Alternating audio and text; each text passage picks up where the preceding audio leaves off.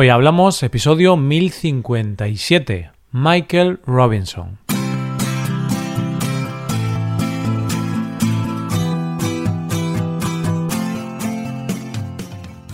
Bienvenido a Hoy Hablamos, el podcast para aprender español cada día. Puedes mejorar tu nivel de español usando nuestros contenidos premium como la transcripción, explicaciones, ejercicios y también el episodio extra semanal. Puedes hacerte suscriptor premium en hoyhablamos.com. Hola, oyente, ¿qué tal? ¿Cómo estás? Hay personas tan queridas en un país que son admiradas y conocidas más allá de su ámbito profesional.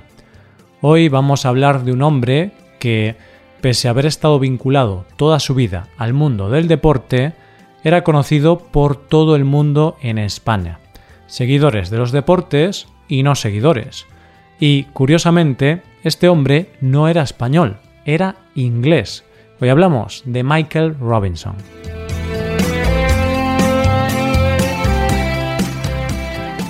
Es raro que todo el mundo se ponga de acuerdo en algo. Es muy raro.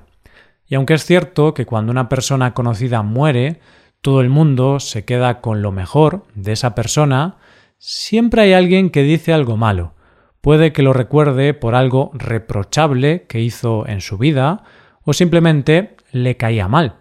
Es natural, nadie puede caer bien a todo el mundo. Bueno, quizá esto no es del todo cierto, oyente sí que hay gente que cae bien a todo el mundo.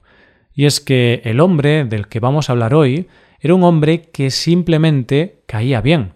Era capaz de sacar una sonrisa a todo aquel que lo estuviera escuchando. Y desde luego fue capaz de poner a todo el mundo de acuerdo en la opinión sobre él. Y es que si le preguntas a cualquier persona qué opinaba de Michael Robinson, te dirá con una sonrisa en la boca que era un buen tipo. Si nos dicen Michael Robinson, mm, dos cosas van a venir a nuestra mente de manera inmediata. Su inconfundible acento inglés y el ser comentarista deportivo. Y es que, aunque es cierto que en España era conocido por esta labor en los medios de comunicación, lo cierto es que su trayectoria va mucho más allá del periodismo deportivo. Conocemos un poco más a este gran hombre, Michael nació en Inglaterra en 1958, más concretamente en Leicester, pero cuando tenía cuatro años se mudó con su familia a la ciudad costera de Blackpool, donde pasaría su infancia y comenzaría su carrera deportiva. Su padre, Arthur Robinson, era futbolista, así que no es de extrañar que su hijo heredara su pasión por el fútbol y así comenzó a jugar como delantero en las categorías inferiores del Coventry City. Como la mayoría de los jóvenes que empiezan en el mundo del fútbol, fue pasando por varios clubes, hasta que en el año 1974, y con tan solo 16 años, consiguió un contrato parcial como jugador en el club de tercera división Preston North End. Este sería el principio de su carrera profesional, porque al año siguiente consiguió su primer contrato profesional en ese mismo club y debutando ya con el primer equipo. Y en este primer equipo estuvo durante cuatro años, donde jugó un total de 48 partidos y marcó 15 goles. Pero esto no fue lo más importante de su paso por este club, sino que su bien hacer en la ofensiva llamó la atención de un club más importante, el Manchester City, este club lo fichó en el año 1979, cuando Michael tenía 21 años, con un contrato de 750.000 libras, que hoy puede parecer poca cosa, pero que en aquella época fue todo un récord para un futbolista sin experiencia en la primera división. Pero lo cierto es que a Michael no le fue tan bien en este club como se esperaba. Marcó solo 8 goles en 30 partidos así que dejó de ser titular y un año más tarde fue vendido a otro club. El club en el que aterrizó fue el Brighton and Hove Albion, club al que llegó en el año 1980 y que puede que fuera la clase de club que necesitaba para crecer. Y es que en este club destacó, y mucho, ya que durante los años que estuvo, hasta 1983, disputó 113 partidos y marcó 37 goles, llegando a disputar la final de la Football Association Cup con el Manchester United. Casi nada. Y en el año 1983 fue cuando Michael consiguió el que sería el sueño más ansiado, que lo contratara el equipo de sus amores, ese equipo con el que siempre había soñado, el Liverpool, por 200.000 libras. Allí, a pesar de ser novato y de tener que luchar por la titularidad, consiguió la que sin duda fue la mejor temporada de su vida. ¿Por qué? Pues porque en ese año, y con el equipo de sus amores, consiguió tres títulos, la Liga, la Copa de la Liga y la Copa de Europa, pero esa lucha por ser titular le salió cara y en el año 1984 terminó siendo traspasado al Queen's Park Rangers. Y fue cuando llegaron los problemas. Se lesionó una rodilla, por lo que se le hacía casi imposible jugar, y menos en una liga tan exigente como la liga inglesa. Así que, en el año 1987, tuvo que tomar una decisión complicada, una decisión que le haría cambiar su vida tal y como la conocía, pero que para nosotros, en España, sería el principio de una larga amistad.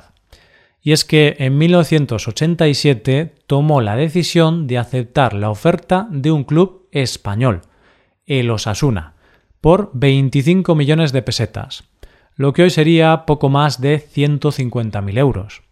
Él mismo reconoció que cuando llegó a los Asuna no tenía ni idea de dónde estaba en el mapa, pero lo cierto es que ese equipo terminaría ocupando un lugar muy importante en su corazón.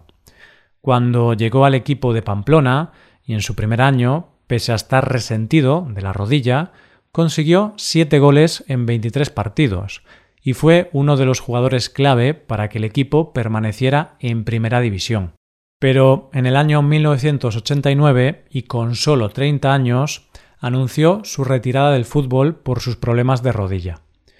Como curiosidad, te diré que Michael Robinson fue internacional y jugó con la selección. ¿Y por qué es curioso eso? Pues porque fue internacional, pero no con Inglaterra, sino con Irlanda, ya que al no ser convocado por su país, lo hizo con este país y pudo hacerlo porque su madre tenía antepasados irlandeses. El año 1989 fue el año de su retirada del fútbol profesional como jugador, pero fue el comienzo de su mito como comunicador. Y es que ese mismo año debutó en televisión española, comentando los partidos de la liga inglesa en el programa Estadio 2. Y aquí Michael Robinson dejó claro que las cámaras eran su medio natural, tenía soltura, desparpajo, gracia, sentido del humor y un don natural para comunicar al público. Y a partir de aquí no se volvió a separar de los medios de comunicación, y fue tal su éxito en esta primera incursión que Televisión Española lo fichó para el equipo de comentaristas del Mundial de Italia de 1990. Más tarde comenzaría una relación con la cadena Canal Plus, como comentarista deportivo, y fue una relación larga, ya que estuvo vinculado a la cadena hasta su fallecimiento. Además, en ese año 1990, empezó también su relación con la radio, ya que fue entonces cuando se inició como comentarista en uno de los programas de radio de más prestigio de nuestro país, El Larguero, de la cadena Ser. Pero si había un programa famoso de fútbol en aquellos momentos en la televisión, era El día después, de Canal Plus. Y a Michael Robinson lo contrataron como comentarista para sustituir a otro grande, Jorge Valdano, en el año 1991. Y gracias al estilo del programa, y él mismo, Michael se convirtió en uno de los personajes más queridos del panorama periodístico español, y tanto es así que en el año 1994 pasó de comentarista a presentador. Este fue un programa de mucho prestigio y mucho éxito, tanto que ganó varios premios como los de la Academia de la Televisión o el prestigioso Premio Ondas. Y en el año 2007 estrenó el que sería su programa más personal, un programa presentado por él mismo y llamado Informe Robinson, que más tarde también se haría en la radio bajo el nombre Acento Robinson. Y es que estos programas estaban hechos con una enorme calidad, una calidad no vista antes en los reportajes deportivos. El hilo conductor del programa era el deporte, y a través de los deportes se contaban hechos deportivos de gran relevancia. Además de comentar el panorama deportivo, entrevistar a figuras del deporte o se contaban historias de superación personal o historias tan profundas que iban mucho más allá de solo un hecho deportivo. Por ejemplo, gracias a este programa pudimos conocer qué le pasó por la cabeza a Andrés Iniesta en el momento en que marcó el gol cuando le dio la victoria a España en el Mundial de Sudáfrica en 2010. Fue un programa de mucho prestigio que le llevó a cosechar premios como el Premio Ondas. Amante del rugby, del golf, del refranero español, doblador de películas, imagen de múltiples campañas publicitarias y apasionado de un club muy humilde como es el Cádiz. Tal fue su amor por esta ciudad y su club que lo hicieron consejero e incluso le llegaron a nombrar hijo adoptivo en 2018. Y es que, como muy bien dijo, de Cádiz, me gusta la ciudad, me gusta el equipo de fútbol, me gusta cómo afrontan la vida los gaditanos, me fascina. Estos saben algo que los demás no sabemos. En diciembre de 2018 concedió una entrevista al programa La Ventana, de la SER. Y esta entrevista no fue una entrevista cualquiera ya que informó de que tenía cáncer. Como decía él, uno malo que no tiene cura. Y así fue. Era malo, muy malo, porque el 28 de abril de 2020 moría Michael Robinson, un señor inglés, también español, por todos los años que estuvo aquí, que hablaba español con un marcado acento inglés que conquistó el corazón de todos nosotros. Pero, como muy bien dice el himno del equipo de sus amores, You'll Never Walk Alone, Michael.